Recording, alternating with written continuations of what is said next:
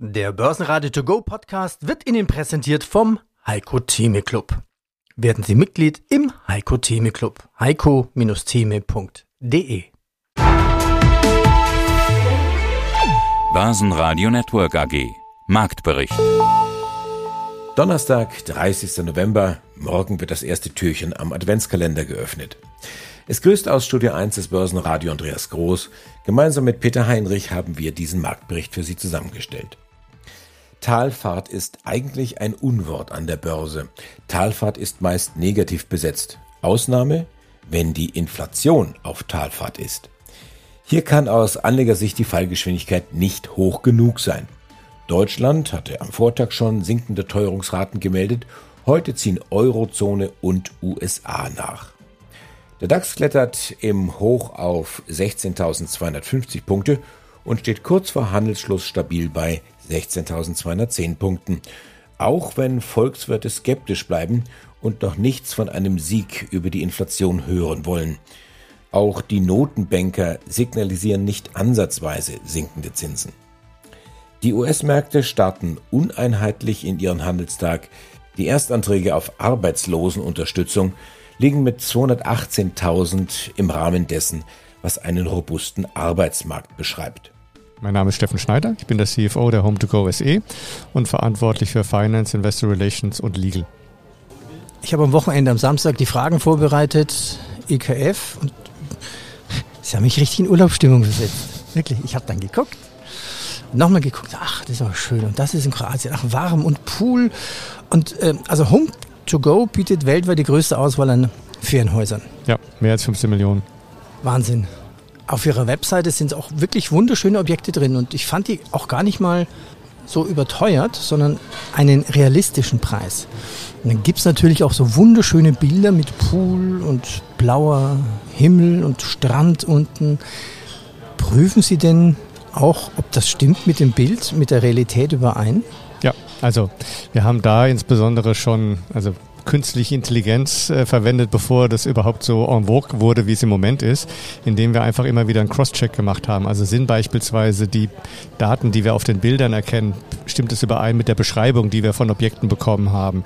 Wenn man die Adressen übereinstimmt mit Google Maps und zum Beispiel, um zu sehen, ist da wirklich, ist das Meer wirklich in der Nähe und, und so weiter. Also das machen wir schon seit vielen, vielen Jahren.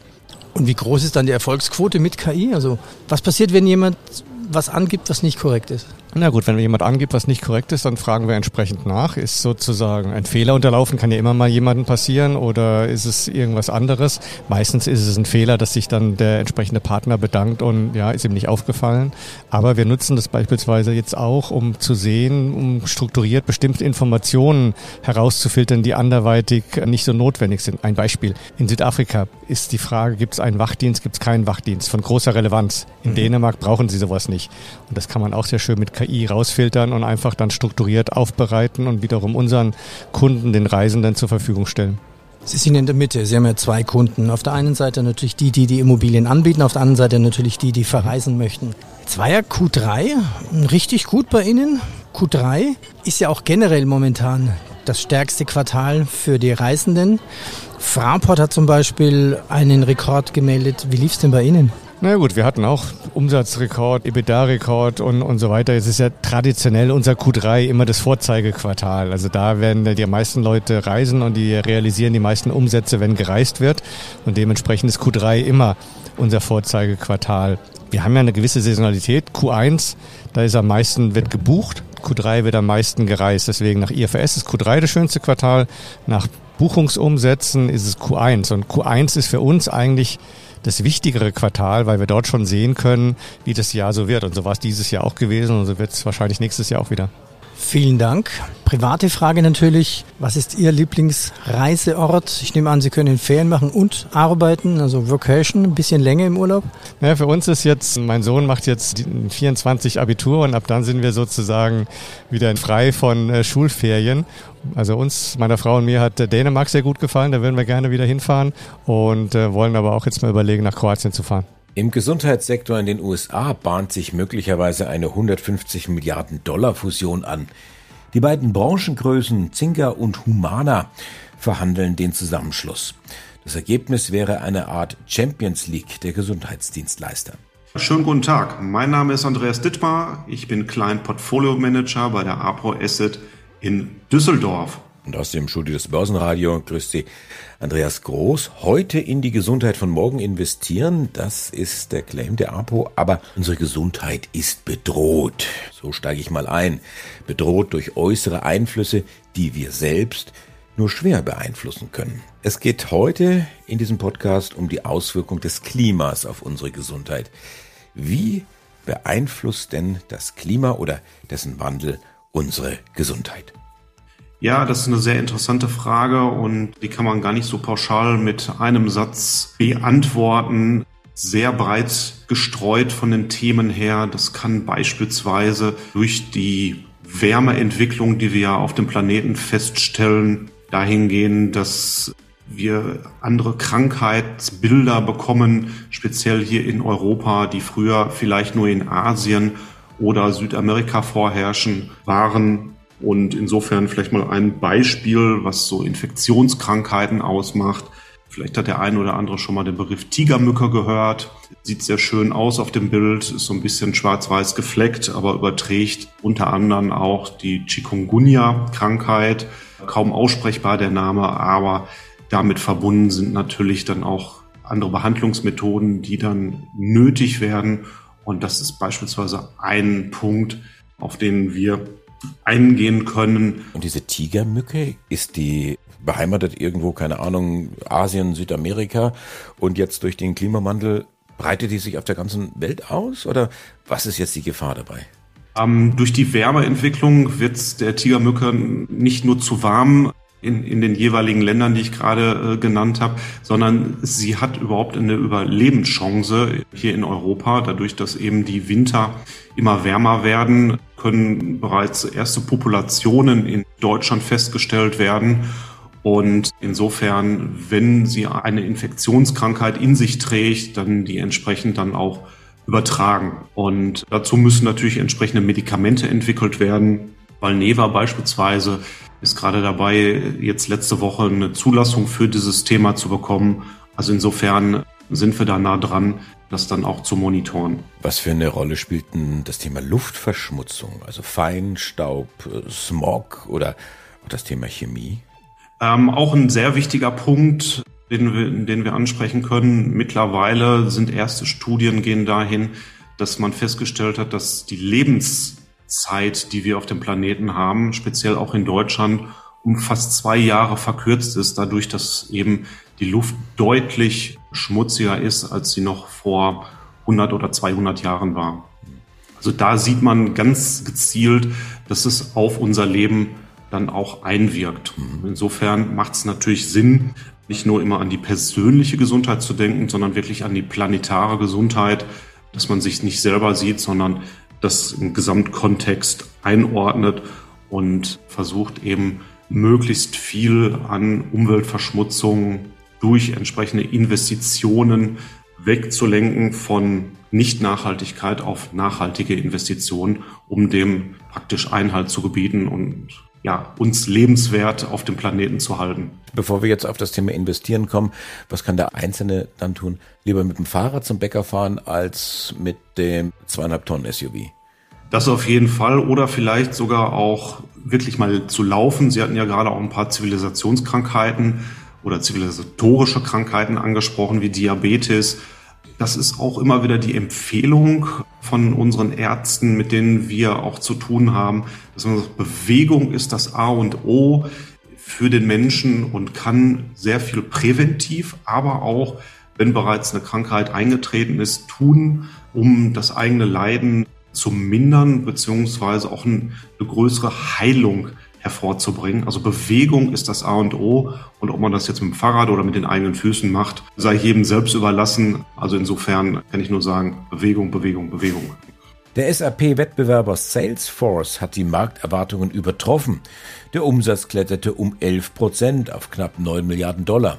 Der Gewinn kletterte um eine Milliarde auf 1,2 Milliarden Dollar. Mein Name ist Ralf Hoppe. Ich bin jetzt seit drei Jahren bei Elmos und verantworte den Bereich Investor Relations, Public Relations und ESG. Schauen wir uns Zahlen an. Umsatz neun Monate, 418,5 Millionen, plus 30 Prozent nach 322 Millionen. Betriebsergebnis 104, plus 38,7 Prozent. Verdienen Sie mehr? Ja. Könnte es vielleicht sogar eine höhere Dividende bedeuten? Also wir werden mehr verdienen dieses Jahr. Ich glaube, unsere Gesamtjahresprognose ist sehr, sehr solide. Deutlich höheres Wachstum gegenüber dem Vorjahr von mehr als 25 Prozent. Auch unsere EBIT-Marge wird deutlich wachsen. Wir erwarten fürs Gesamtjahr eine EBIT-Marge von 25 Prozent plus minus 2 Prozent. Ich glaube, nach neun Monaten weiß man, welche Richtung es gehen könnte. Natürlich könnte das auch eine Anpassung der Dividende bedeuten.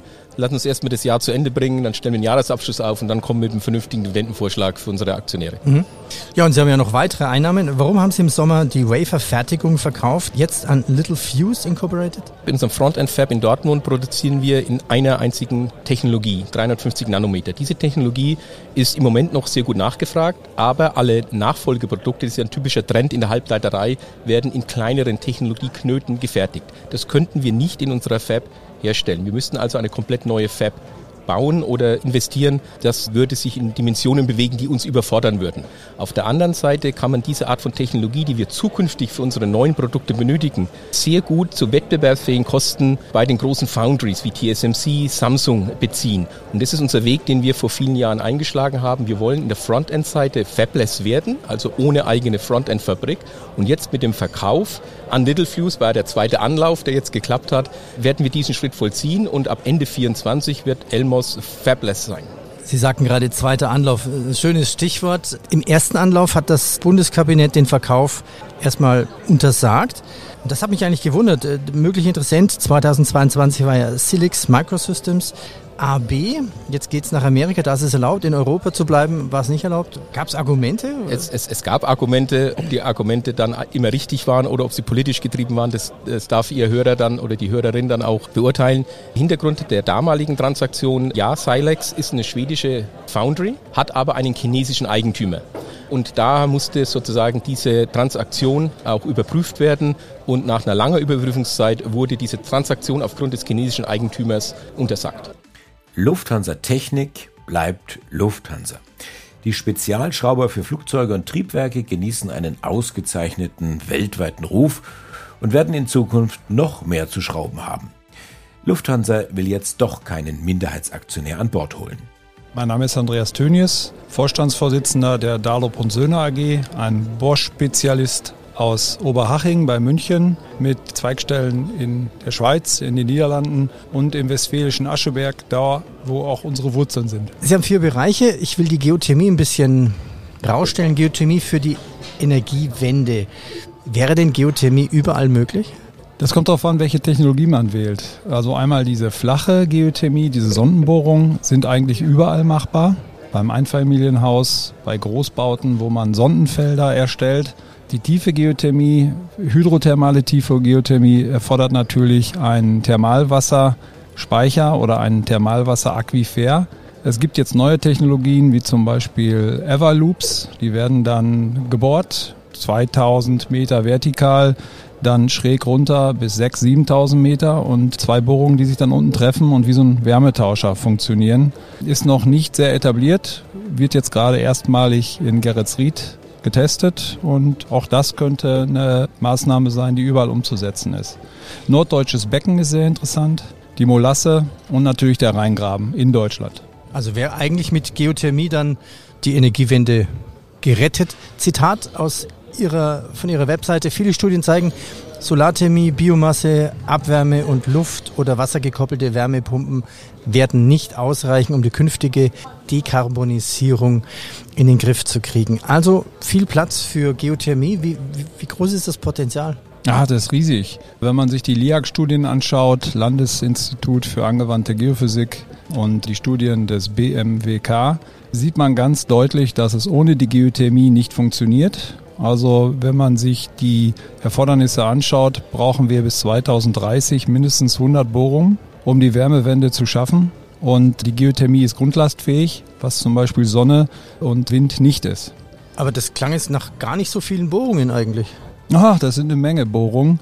Wenn man sich anschaut, wie groß Deutschland, ich spreche jetzt von Deutschland, die Wärmewende in Deutschland, wenn man sich ganz Europa anschaut, wären das hunderte von Projekten, die erforderlich sind und die auch immer mehr angefragt werden. Wie viel Drill Racks haben Sie denn dafür? Also müssen Sie dann immer mehr aufrüsten quasi? Das ist ein wichtiger Punkt. Wir haben vier große Bohranlagen. Die größte kann bis zu 7000 Meter bohren. Wir haben aber auch, erkennen aber auch einen deutlichen Anstieg in der mitteltiefen Geothermie bis 2000, 2500 Meter. Da sind dann Bohranlagen bis zu 200 Tonnen Hakenlast, so nennen wir das, Hakenlast. Und davon haben wir vier. Es ist auch der Plan, weiter zu investieren in die Zukunft und in die Wärmewende. Ich bin Andreas Groß, die Stimme des Börsenradio. Ich wünsche Ihnen einen schönen Abend. Börsenradio Network AG. Marktbericht.